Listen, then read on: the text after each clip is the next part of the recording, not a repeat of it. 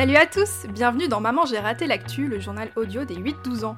Moi, c'est Marika et un mercredi sur deux, on va vous expliquer un événement de l'actualité. Mais pas que, n'est-ce pas Hélène? Absolument, et nous allons aussi vous faire découvrir un lieu, une activité, un métier, comme si vous y étiez. Et ça, ce sera le reportage de la semaine. Et puis nous vous partagerons aussi nos coups de cœur culturels. Alors des films, des livres, des jeux vidéo, des jeux de société, des expos, bref, tout y passe.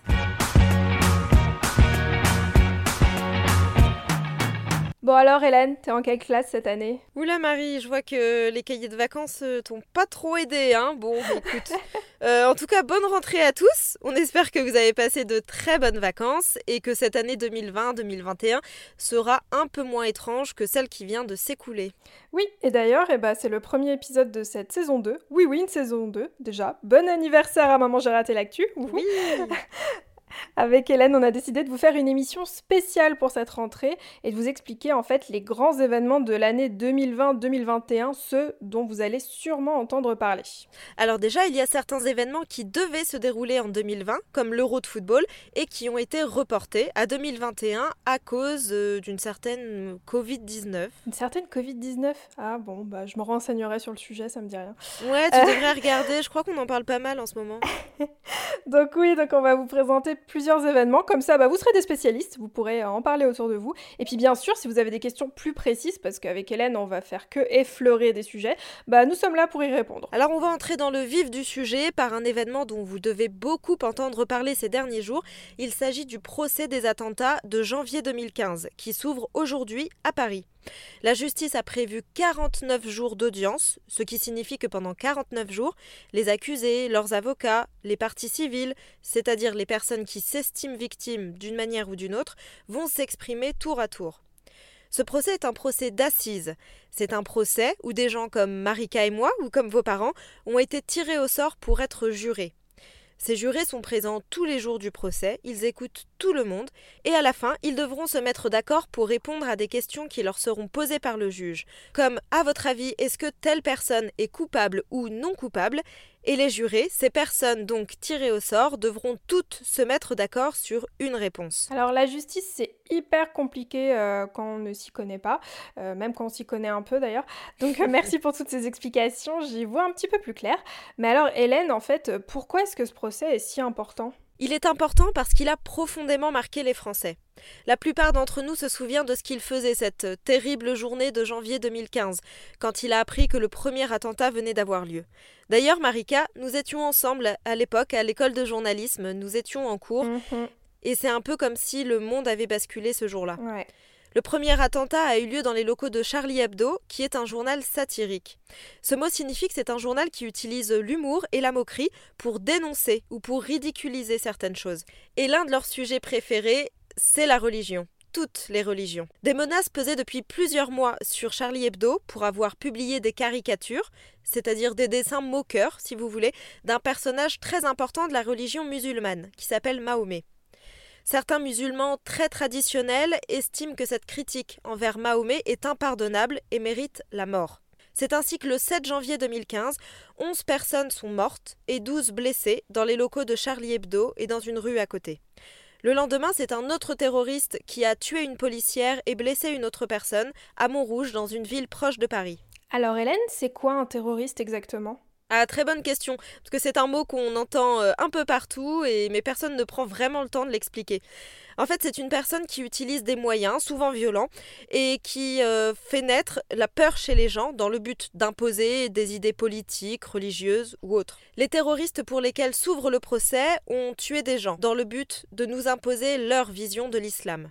Et le troisième jour, le 9 janvier 2015, c'est donc une troisième attaque qui a eu lieu, cette fois-ci dans un magasin, c'est l'attaque contre l'hypercachère. Le mot cachère est particulier à la religion juive, et l'hypercachère, en fait, c'est comme un, hypermarché, euh, Carrefour ou ce que vous voulez, mais euh, là, dans ce cas-là, il s'agit d'un magasin qui vend des produits conformes aux obligations et aux interdits de nourriture que respectent les personnes juives.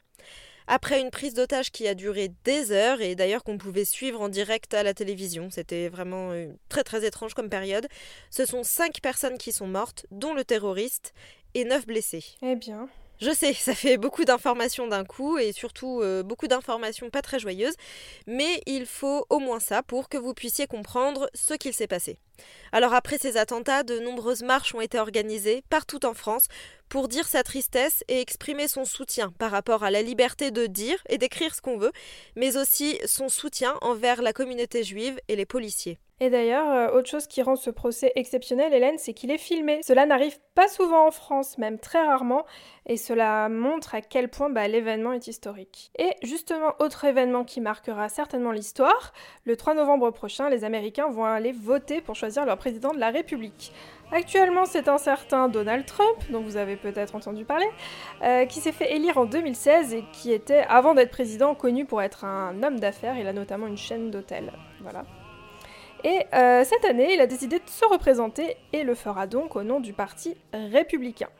En fait, les élections américaines, on a rarement des surprises et c'est généralement un affrontement entre le Parti républicain, dont la couleur est rouge et l'emblème l'éléphant, et le Parti démocrate.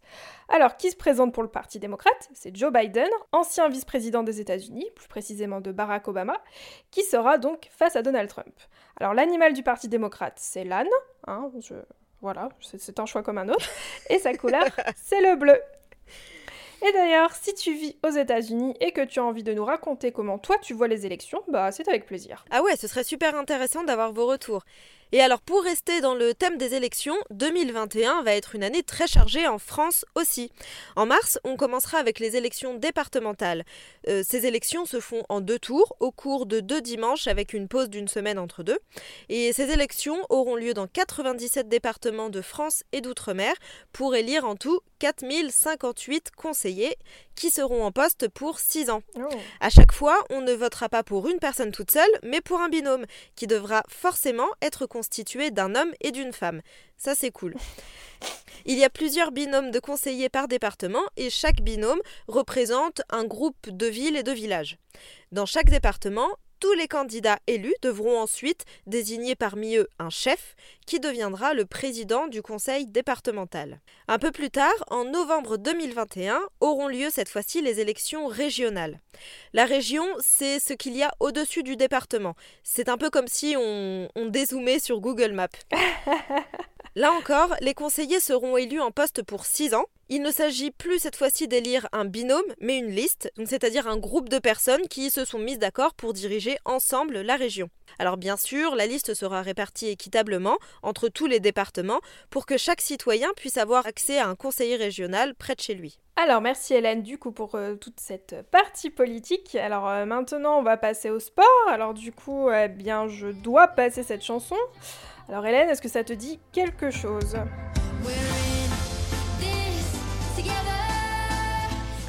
Alors là, pas du tout, je suis complètement passée à côté, je t'avoue. Alors attention, je vais sortir mon meilleur accent anglais, donc c'est This One's For You de David Guetta et de Zara Larsson. Et c'était l'hymne de l'Euro 2016 qui a été remporté par le Portugal, qui était en finale face à la France. la France, hein Voilà, on s'en souvient, je pense. Hein Donc cette défaite a été un moment très douloureux. Voilà, pour la petite histoire, j'étais en colonie de vacances avec des enfants qui n'ont pas du tout, du tout apprécié la défaite, qui n'arrêtaient pas de pleurer, et ça a été très oh difficile de les coucher après ça. Ouais. Euh, surtout que l'événement se déroulait en France en plus. Hein. Heureusement, deux ans plus tard, on a pu remporter encore mieux, bah, en 2018, la Coupe du Monde de football. Désolé les Belges. C'était trop bien. Ouais, c'était trop bien. Bah bref, en tout cas, la France était prête à faire tout son possible pour remporter l'Euro 2020, ça aurait été sympa. Mais bon, la Covid, hein, toujours elle, étant passée par là, bah, la compétition, qui devait se dérouler dans plusieurs pays, même villes d'Europe, a été décalée à l'été 2021, donc ça sera du 11 juin au 21 juillet. Et donc, comme son nom l'indique, l'euro, qui est organisé par l'Union des associations européennes de football, concerne les pays du continent de l'Europe. Et oui, grosse surprise, on ne jouera pas contre les États-Unis cette fois-ci. Alors merci Marie pour euh, ce point footballistique. Je t'avoue que je ne suis euh, pas très au point. En tout cas, ce que je constate, c'est que l'été 2021 sera sportif, euh, puisque nous restons dans le thème. Et effectivement, en 2021 aura lieu un événement mondial. J'ai nommé les Jeux Olympiques. Ah c'est d'ailleurs l'hymne des JO que vous pouvez entendre en même temps que je vous raconte, joué par l'harmonie de Grenoble. S'il vous plaît, j'ai trouvé ça, je trouvais ça très oh, chouette. Ces Jeux olympiques auront lieu du vendredi 23 juillet au dimanche 8 août, soit le lendemain de mon anniversaire. Le 7 août, c'est toujours un, un, grand jour. Eh, mais attends, mais cet événement mérite une place dans cette émission. Attends. Je, je pense, hein, on devrait faire peut-être un épisode spécial un jour. Et alors juste après, ce sont les Jeux paralympiques qui auront lieu du 24 août au 5 septembre. Et en fait, les Jeux paralympiques, euh, ce sont euh, les Jeux olympiques des athlètes qui ont un handicap. Ouais, ce qui est très important. À cause de la Covid-19 et des confinements qui ont lieu dans beaucoup de pays du monde, ces JO ont été repoussés d'un an. Et oui, c'est cet été qu'ils auraient dû avoir lieu. Alors les épreuves se tiendront principalement à Tokyo, mais aussi dans d'autres villes japonaises. Il s'agit des Jeux olympiques d'été, avec des disciplines comme le basket, l'athlétisme, l'équitation, l'escalade, la natation, etc., etc. Un beau programme. Si vous voulez en savoir plus sur un de ces sujets, n'hésitez pas à nous le dire sur maman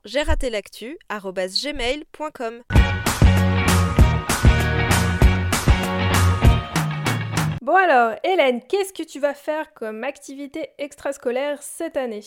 Eh bien écoute, ça y est, c'est décidé, je me réinscris à la voltige. Ok, D'accord. Euh, qu'est-ce que c'est? Euh, C'est quoi? Euh, En fait, c'est quoi?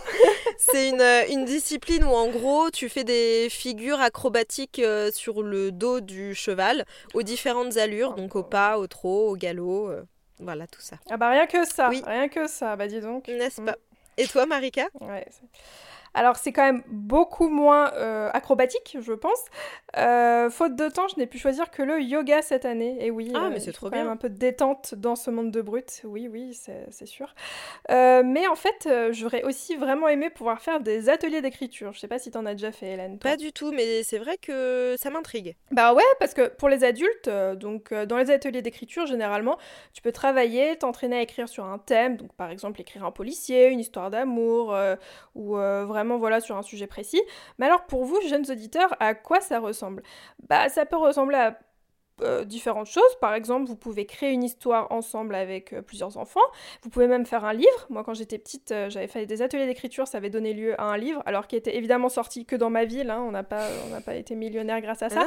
mais bon, c'est un début. Hein. Je veux dire, oui, voilà, dans, dans certaines, dans, dans, quelques années, ça se vendra aux enchères. Voilà, tout simplement. Alors pourquoi faire euh, des ateliers d'écriture? Parce que vous allez vous dire ok merci euh, Marika mais j'écris déjà assez à l'école. Euh, bah déjà ça développe l'imagination, la créativité et pourquoi pas ça peut vous donner des idées pour écrire encore plus à la maison si vous en avez envie, que ce soit sur un ordinateur, sur une machine à écrire ou sur une feuille de papier avec un petit stylo. Alors, comment vous pouvez trouver des ateliers euh, d'écriture? Bah, tout simplement, vous cherchez sur euh, Google euh, atelier d'écriture enfant plus le nom de votre ville, parce que j'ai essayé, il y en a quand même beaucoup, beaucoup pour que je puisse faire une liste.